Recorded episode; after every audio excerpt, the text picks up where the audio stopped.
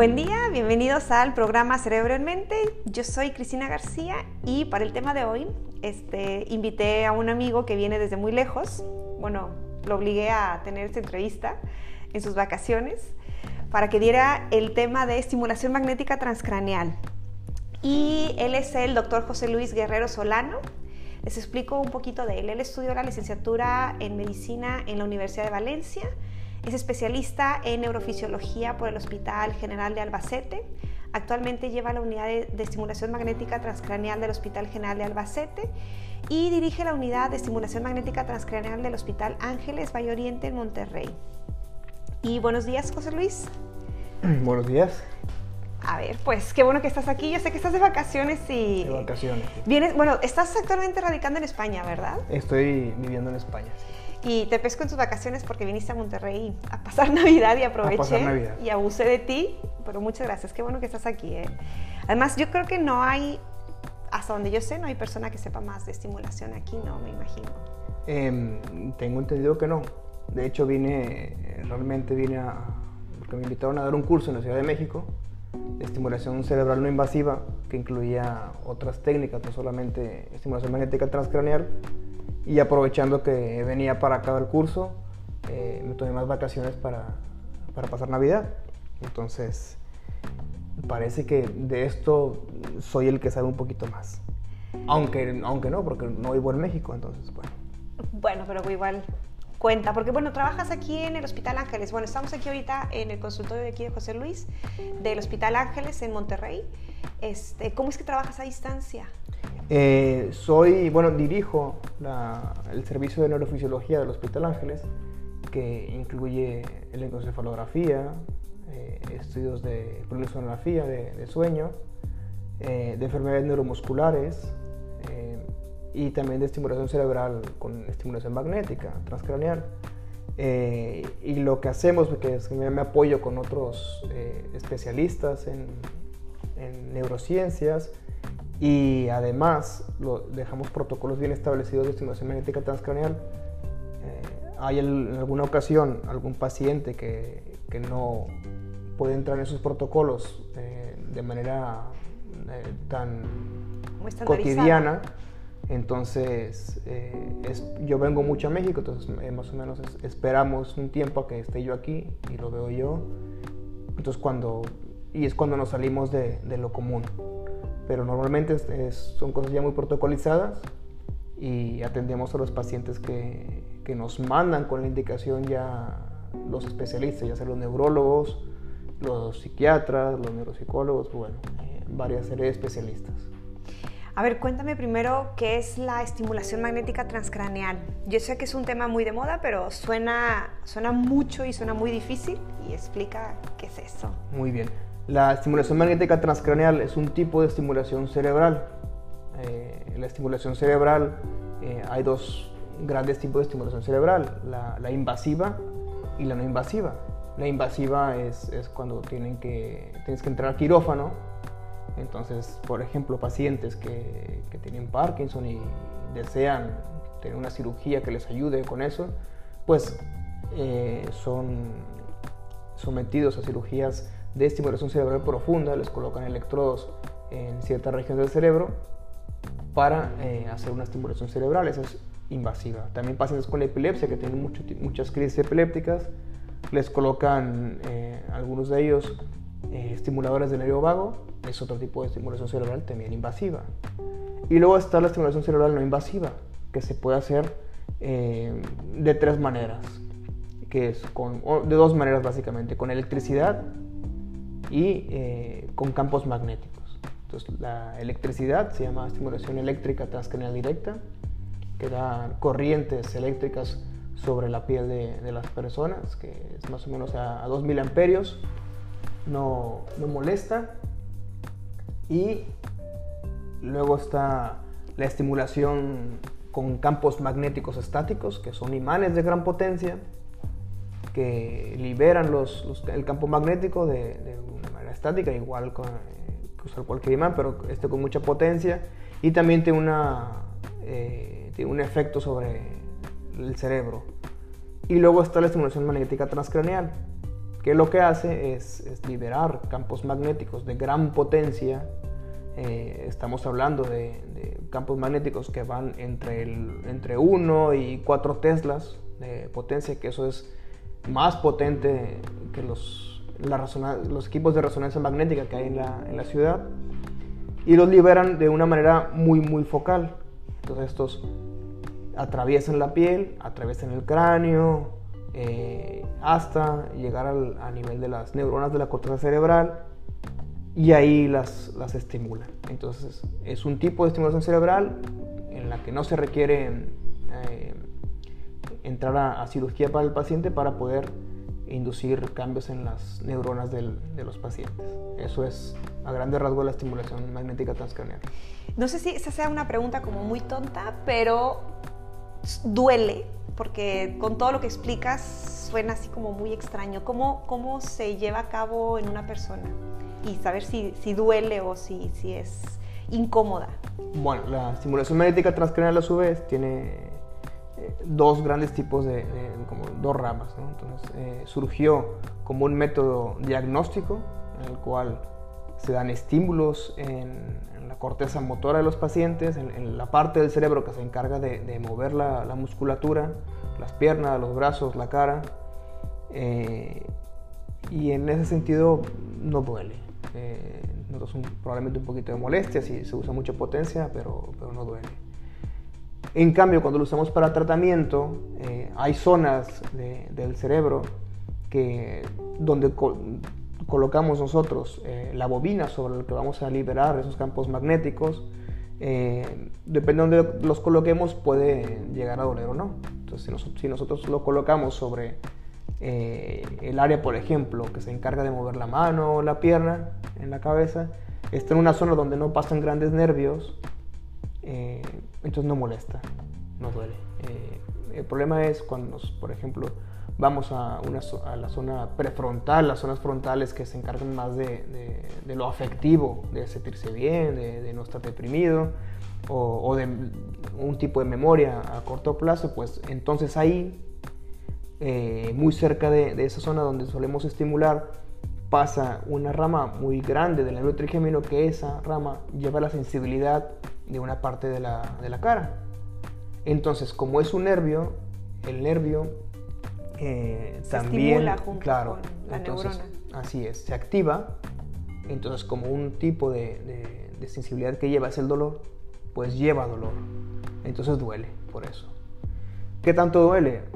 Suele ser muy tolerable, en personas más jóvenes suele ser más, más molesto, sin embargo para la segunda, tercera sesión va mejorando, este, mejora mucho y la gente se acostumbra muy bien Muchos pacientes se quedan incluso dormidos durante la sesión, así que pues sí es molesto, pero eh, suele ser muy tolerable. ¿Cuánto dura cada sesión? Depende de lo que estemos haciendo. Entonces, eh, hay el protocolo estandarizado que salió aprobado la primera vez en 2008 por la FDA, que era para depresión.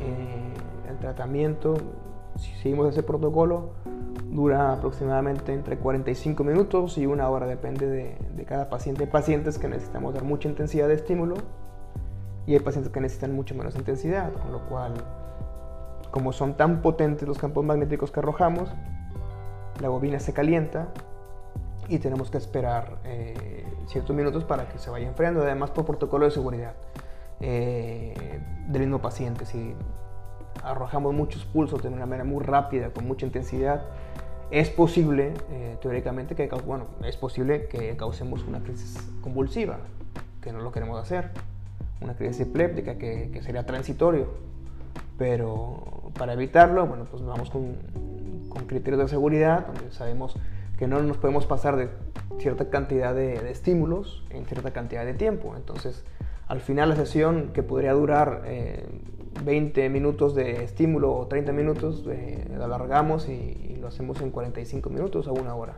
O sea, son 10, 15 minutos y un descanso. Así es, son 15 minutos de estímulo, descansamos 10 o 15 minutos para que se caliente, para que se enfríe la bobina y el, paciente descanse, otros 10 o 15 minutos y de nuevo descansamos y otros 10 o 15 minutos. Y el paciente durante la sesión pues está sentado, puede estar leyendo, escuchando música, charlando, puede estar dormido incluso trabajando. Hay gente que se lleva su computadora portátil y se pone a trabajar o, su tablet y es ambulatorio, no tiene ningún tipo de preparación, se necesita.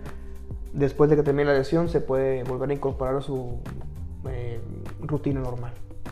¿Cuánto tiempo dura el tratamiento como tal? Eh, eso depende, eh, realmente es, es, muy variable. Lo aprobado por la FDA, por ejemplo, para la depresión, que es lo que más se, se usa, son de 4 o 6 semanas de tratamiento diarios, que son sesiones diarias de lunes a viernes, con descanso en sábado y domingo. Eso es lo que se aprobó por la FDA porque en Estados Unidos las compañías de seguros cubren la estimulación magnética transcranial. Eh, entonces eso es así, se tiene que seguir así y el seguro te lo cubre. Si lo haces de una manera distinta, el seguro no te paga. En México no, en México los seguros no, no cubren eso, eh, con lo cual nosotros nos, nos, basamos en, en, fundamentos científicos, ¿no? lo, lo, que ya, la evidencia que tenemos. Entonces la evidencia que tenemos es que es muy variable. Hay personas que con dos semanas de tratamiento es suficiente y hay personas que no, no suficiente seis semanas, que necesitan más tiempo. Entonces, eh, pero sabemos también que después de dos semanas de tratamiento, lo que hayamos logrado, ya sea una remisión, por ejemplo, de la depresión o algún grado de mejoría, eso se va a mantener, porque ya eh, habemos, habremos creado plasticidad cerebral. Sin embargo, si lo hacemos menos de 10 sesiones, eh, lo más seguro es que no hayamos creado plasticidad cerebral todavía y el efecto que hayamos logrado se pierda. Entonces es muy variable. Eh, también luego hay personas que son, tienen cerebros mucho más plásticos que otros, otros que son menos plásticos. Eso es por, variabilidad genética. Hay polimorfismos genéticos que la mayor parte de, personas que existimos eh, tenemos un buen grado de plasticidad, pero hay otros que es, más resistente. Y hay unos cuantos, el 15% de la población, que, que no son plásticos. Entonces hagamos lo que hagamos, las semanas que estemos dando de estimulación, probablemente no responda. O sea, hay gente que no va a responder a la estimulación. Hay gente que no va a responder. ¿Como del 10 al 15%? Eh, probablemente el 15% de personas no van a responder, hagamos lo que hagamos. Este, independientemente del equipo, del tiempo, independientemente de, la zona. de eso, así es. Porque mm, genéticamente no, no van a responder. Son las personas que suelen ser eh, resistentes a todo tipo de fármacos, resistentes a cualquier cirugía, de, de estimulación cerebral, resistentes a, cualquier tipo de estimulación cerebral no invasiva, eh, no van a responder. ¿Hay gente que no es candidato para estimulación? Ah, sí, son los menos. Este, la mayor parte de pacientes son candidatos a estimulación cerebral no invasiva, como, como la magnética transcraneal, eh, que son básicamente personas eh, que tienen algún dispositivo implantado intracranialmente o incluso implantes cocleares en donde como es tanta intensidad la que estamos arrojando, podrían calentar esos equipos, eh, tener un daño en ellos y probablemente en el paciente también. Eh, son los menos, pero bueno, el, riesgo está. Eh, sin embargo, esos pacientes podrían ser candidatos a estimulación cerebral con estimulación eléctrica. entonces, bueno, eso es, Otra opción. tampoco están perdidos esos pacientes. ¿Es para todas las edades la estimulación magnética? Eh, no, actualmente los, eh, lo estamos haciendo de manera rutinaria para adolescentes y, para adultos. Adultos sí no, hay límite de edad. Eh, no es ético no ofrecerlo a una persona que tenga más de 80 años, porque sabemos que funciona, porque sabemos que el cerebro sigue siendo muy plástico. sin embargo, en los niños pequeños pues somos más precavidos. Una de las razones es porque en ellos es muy, muy complicado poder eh, estimar la potencia que necesitamos para poder eh, causar efectos en sus neuronas, porque todavía no, no, están suficientemente maduras para las técnicas que nosotros usamos para estimarlo. Entonces, muchas veces no sabemos si lo que estamos estimulando es, es de más de lo que necesitamos o es de menos.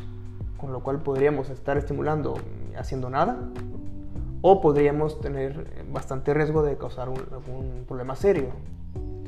Entonces, eh, niños, de todas maneras, eh, yo por ejemplo, eh, sí que estoy trabajando, pero son ciertos casos. Por ejemplo, en, España estamos viendo niños con estatus epilépticos focal, que son niños que, una parte de cerebro está de manera continua descargando de manera anormal, haciendo crisis epilépticas, eh, y no ha respondido a tratamiento, y al segundo y al tercer tratamiento, y no ha respondido a nada. Entonces, en, ellos, en esos pacientes, en esos niños, vamos y hacemos estimulación magnética transcranial con el fin de abortar ese estado de mal epiléptico, eh, o de pequeño mal, como dicen, estatus epiléptico focal.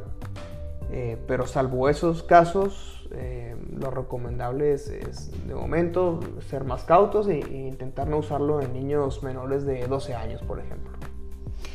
Ahí, ¿Para qué casos se utiliza? ¿Para qué tipo de enfermedades? Eh, como tratamiento, ya te digo, lo primero que, para lo que fue aprobado por la FDA fue para depresión, eso fue en el 2008. Desde entonces, nadie eh, se ha, invertido tanto en, estudios tan homogéneos para que la FDA la apruebe para, más patologías y, y, el año pasado fue aprobado también para el trastorno obsesivo compulsivo y, luego no, hay más eh, de cosas aprobadas por la FDA, pero eso es por la FDA en Estados Unidos. Eh, sin embargo, tenemos en el resto del mundo, incluso también en Estados Unidos, la opción de, usarlo en el tratamiento de otras enfermedades eh, o trastornos neurológicos y psiquiátricos eh, porque hay suficiente fundamento científico eh, que, nos, que, respalda. que nos respalde su uso y que muchas veces sabemos que es superior a, lo que está probado. Entonces es, ético usarlo y, bueno, si tienen la opción se debería usar. ¿Cuáles son esas? Por ejemplo, en psiquiatría eh, se puede usar para el trastorno postraumático, que probablemente sea la siguiente indicación aprobada por la FDA. Se puede usar eh, para varios tipos de depresión, como la depresión bipolar, eh, depresión en, mujeres embarazadas. ¿Posparto? En posparto. ¿Por qué? Porque además... Al, no, eso es a lo que iba. Que además de que es más efectivo que los fármacos, ¿sí? tiene mayor efectividad, eh, no tiene efectos colaterales. Con lo cual una, una mujer eh, tranquilamente que no esté con tratamiento antidepresivo, puede, mientras está embarazada, tener el, tratamiento. Sin afectar al embrión. Eh, sin tener ningún efecto en, el producto. Y además también cuando ya lo tuvieron al niño puede seguir amamantando sin que le pase nada a, su hijo. Cosa que no tenemos esa opción con los fármacos antidepresivos y con otro tipo de fármacos. Eh, otras, por ejemplo, en esquizofrenia, los síntomas negativos de la esquizofrenia también eh, hay, mucha evidencia. En las alucinaciones eh, auditivas de la esquizofrenia. Hay muy poca investigación, por ejemplo, las alucinaciones visuales, pero bueno, hay algo de investigación, es muy poca de momento. lo usamos mucho también para lo que tenemos mucha, mucha evidencia, es para la rehabilitación de déficit motor y de lenguaje eh, incluso sensitivo después de un accidente cerebrovascular, ya sea hemorrágico o isquémico. ¿Y para qué más? Bueno, son, son eh, bueno, para los síntomas motores de la enfermedad de Parkinson, eh, básicamente para, para, el congelamiento de la marcha, el freezing que le llaman los neurólogos. y básicamente probablemente son esas y alguna más que se me escape ahora, pero es lo que más. Bueno, y también para el deterioro cognitivo leve y el Alzheimer leve para esas cosas, bien. Este, ya cuando lo tenemos más avanzado, ya es, más complicado. Yo he escuchado que lo utilizan en autismo. Hay, hay mejorías, hay fundamentos, hay, evidencia científica. Sí, hay muchos fundamentos, hay, hay, mucha mejoría en general. Sin embargo, eh, en autismo eh, es la única. Eh, es, la, es el único trastorno donde hay una recomendación a no hacerlo, a menos que, sea como investigación. Pero, pero como tratamiento, como tal. Como tratamiento hacerlo de momento no. Probablemente esto cambie en un par de años más. Eh, ya lo podemos usar, pero el problema del autismo es que el trastorno del espectro autista es algo tan heterogéneo, donde es como todo lo que no, nos cuadra, exactamente, lo metemos ahí, ¿no? En el cajón desastre. Y, y, muchos mejorarán, la mayoría mejorará, pero habrá alguno que no solo no mejore, sino que lo podamos empeorar. Entonces, hasta que no, no se pongan de acuerdo los expertos en autismo y en estimulación magnética en, en, en, sí, en quién sí y en quién no, pues entonces bien. Sí, pasa lo mismo, por ejemplo, en, adicciones, hay mucho, mucho fundamento en varios tipos de adicciones. y en trastornos de, alimenticios, pero por ejemplo la anorexia y mucho más la anorexia restrictiva tiene esto algo parecido al, autismo. Eh, hay varias cosas que, se contraponen en, en la fisiopatología del cerebro que no podemos dar estimulación igual a todos y que todos no responden igual. Uno responde de una manera y otros en es una población heterogénea. Así es, así es. Entonces, en autismo, bueno, yo comprendo que, que, muchos padres por desesperación, bueno, lo busquen, lo recomendable es que sean un poquito cautos, este, si lo van a hacer, bueno, pues que lo hagan, pero, pero con siendo muy, muy cautos, ¿no? Sabiendo estar vigilando mucho si hay algún efecto colateral o si el paciente empeora para retirarle el tratamiento y, que todavía sea algo reversible. Bueno, ahora que lo mencionas, esa es una pregunta que te iba a hacer. ¿Qué recomendaciones le das a la gente? Porque, bueno, al final está de moda el tema y, y mucha gente lo aplica, y cual, casi cualquiera, ¿no? ¿Qué recomendaciones le das a la gente para que sepa eh, que, el, que, el, tratamiento que le están ofreciendo es, va a ser bueno para ellos?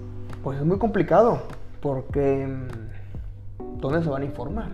Eh, entonces también depende de quién les informe. Yo la recomendación que hago es primero que vayan con, porque uno de los grandes fallos para que el paciente no responda al tratamiento es que esté mal diagnosticado. Entonces si tú vas a hacer un tratamiento para un tipo de demencia y, no tienes demencia, tienes una pseudodemencia, pues no es lo mismo. O si te dicen que tienes depresión, pero realmente no es una depresión, pues no vas a ver cambios. Entonces, uno de, de los grandes fallos es el mal diagnóstico. Por eso siempre los pacientes tienen que venir con un diagnóstico hecho por un profesional. Entonces, si es depresión, por un diagnóstico de depresión de, de su psicólogo, de su psiquiatra, y si es por algún trastorno neurológico, de su neurólogo. Y no porque ellos piensan que tienen depresión, van directamente. Nosotros en nuestro centro exigimos siempre que vengan con con el diagnóstico hecho. Entonces nosotros nos limitamos a tratar lo que nos dicen que tiene el paciente. ¿Sí? Entonces yo creo que ese es el principal consejo, es, es que, que, que, estén seguros de su diagnóstico, que los mande alguien con, con un informe, con alguna receta que ponga claramente lo que tiene y lo que quiere mejorar.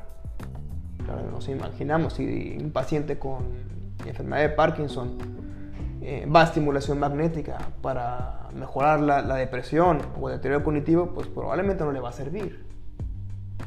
¿Sí? Entonces tenemos que tener claro. Y que el paciente sepa para qué le va a servir. Exactamente. Bueno, pues yo tengo Parkinson y quiero que me mejore todo. Pues todo no se puede mejorar. Lo que sabemos el día de hoy que puede mejorar, seguro, o casi con seguridad, es, es el congelamiento de la marcha, ¿no? que el paciente camine mejor, que sus síntomas motores estén mejor. Sin embargo, el temblor no, no lo podemos mejorar de momento. Hay pocos estudios que lo fundamenten. Eh, la depresión no, no es superior al placebo de momento, probablemente porque faltan estudios más homogéneos. Por lo que sea, todavía no es, no es una indicación, salvo que sea para investigación. Y el deterioro cognitivo no sabemos si el Parkinson si lo mejoramos o no. Entonces, es como un ejemplo, ¿no? Entonces, Primero tenemos que saber qué tiene el paciente, y no qué quiere mejorar. Y bueno, lo malo que tiene la estimulación magnética transcranial es lo que tiene todos los tratamientos en medicina. Que si nosotros nos tomamos un analgésico, no nos asegura nadie que nos va a quitar el dolor o que lo va a mejorar. Si fuera así, estuviera muy bien, pero no es así. Y la estimulación magnética igual. Sabemos que la mayor parte de personas funciona. Hay enfermedades en que en la mayor parte tampoco funciona, sino que a lo mejor es el 30 o 40%, pero ya es superior a los fármacos o ya es igual de, efectivo que los fármacos. ¿Y qué significa eso? Que el 70% no va a mejorar o que, el, que el 50%. Depende de qué enfermedad estemos hablando, hay más o menos probabilidades de que uno mejore. Y también cuánta mejoría. Sabemos que los pacientes con depresión, en probablemente más de la mitad, van a lograr una remisión de esos que se les quite por completo los síntomas de la depresión. Sin embargo, de dos enfermedades donde no aspiramos a eso, en la migraña, en el trastorno postraumático, deterioro cognitivo. en el deterioro cognitivo, lo que queremos nosotros es, mejorar mucho al paciente, pero que quitarlo no lo vamos a poder quitar. Así es, igual en el Parkinson no lo vamos a curar, pero le queremos mejorar su, su estado actual. ¿Es caro el eh, tratamiento? Pues depende lo, eh, cómo lo veamos. El problema de la estimulación magnética transcranial es que es un tratamiento tan como concentrado, es, es, es, es muy potente y, se da muy poquitas semanas eh, eh, que, que, el desembolso es en muy poquito tiempo, ¿no? es, de una. Eh, sin embargo, cuando se compara, por ejemplo, con los tratamientos para la depresión, solamente contra los fármacos antidepresivos, sin otros costos como son los de incapacidad laboral y los costos de cuidadores, la estimulación magnética transcanal ya es más costo efectivo al año de tratamiento. porque hay que decirlo, la estimulación magnética transcanal se da una vez y lo que se espera es que nunca se vuelva a dar. O es para darse una sola vez claro, en la eso, vida. eso es lo que, uno, lo que uno espera, que sea el, la efectividad, los efectos son a largo plazo. ¿sí? Creamos una plasticidad cerebral, eso es a largo plazo. Hay pacientes de todas maneras que recaen. En depresión, por ejemplo, se estima que el 10% de pacientes va a recaer al año. O sea, en un año el 90% va a mantener la, la, la, mejoría o la remisión. El 10% van a recaer. De los 10% que recaen, el 88% que vuelve a someterse a estimulación magnética transcranial vuelve a responder. Entonces, bueno, eh, lo que se espera es que sea una, sola vez en la vida. Hay gente que tiene mucho riesgo de recaída, que ya lo tiene que prever su psiquiatra o su psicólogo. Y, bueno, en esos pacientes, por ejemplo, se puede hacer terapias de mantenimiento. Eh, pero en general es, es, una sola vez. Es una sola vez. El efecto que logremos se va a mantener. Y, y, una sola vez. ¿Y qué pasa con estos? Yo he visto unos gorritos que son así chiquitos, que son de estimulación magnética transcranial y esos. Son, ¿Es un buen equipo? Bueno, hay de estimuladores magnéticos transcraniales en muchas marcas. Hay muchas marcas y aprobados por la FDA, por ejemplo, hay probablemente unas seis marcas. ¿no? Eh, por ejemplo, está la primera marca que se aprobó por la FDA como tratamiento fue Neurostar, después se aprobó Maxtim, de ahí le siguió MacVenture ese mismo año, que fue en el 2015 los dos. Eh, después se aprobaron Neurosoft, que es una marca rusa. Antes, en el 2013, se aprobó Brainsway. Y entonces tenemos esas cinco marcas que se pueden usar, eh, que sabemos que, son bien. Pero bueno, en general, aunque no sean aprobadas por la FDA todavía, eh, cualquier marca de estimulador magnético transcranial en general hace lo mismo. Hay un estudio, por ejemplo, de equivalencia que compara el Maxim con el Neurostar y, concluye que son igual efectivos, que son equivalentes. No se han comparado con otros estimuladores, pero suponemos que, todos son equivalentes. Sin embargo, hoy por hoy en Internet uno puede comprar lo que sea. Entonces, o incluso está el do it yourself, ¿no? Entonces puede uno fabricarse, construirse un estimulador magnético transcranial siguiendo videos en YouTube las instrucciones, incluso de, estimuladores eh, eléctricos eh, transcraneales, eh, o comprarse aparatos ya hechos que, te, lo venden como estimulador magnético transcraneal y que luego no, no, lo son. No significa que no sirvan para nada, pero que no son estimuladores transcraneales, eso sí. De hecho, en México, este año, se, bueno, año pasado, se constituyó la Sociedad Mexicana de, de Neuromodulación, eh, con el fin de, regular, de poder regular eso, claro, y, que no sean engañados los, los pacientes. Entonces poder, que probablemente no, no puedan eh, prohibir los, los, los equipos o, ir a buscar a todas las personas que lo tienen y quitárselos o las fábricas. Sin embargo, bueno, intentar avalar, ¿no? Pues este, acreditar los centros que hacen estimulación eh, cerebral no invasiva, y, los equipos igual, ¿no? Avalar, eh, pues esto sí, esto no, esto sí, esto no. Entonces, eh, esta sociedad se acaba de conformar y, esperemos que este 2020 ya eh, empiezan a hacer su trabajo en eso, para poder tener esa información. Pues muchas gracias, José Luis. Gracias por darme tiempo en tus vacaciones, este, aprovecharte que estás aquí en Monterrey. Y bueno, si la gente tiene alguna duda que quieran hacerte, ¿dónde te pueden escribir? Eh, me pueden escribir a mi correo electrónico, que es lo más sencillo, que es jlguerrero arroba sescam con s las dos punto punto es Qué difícil. Pero si alguien quiere que nos escriba y les pasamos tu correo. Esa es la otra opción. Bueno, muchas gracias a nuestro invitado por su tiempo, por habernos compartido este tema. Y bueno, cualquier duda, ya sea que le escriban al doctor José Luis o si no nos escriben a nosotros y les pasamos su correo. Compartan este video con quien crean que les puede interesar y pues espero que les haya servido. Muchas gracias José Luis. Muy buenas noches, hasta luego.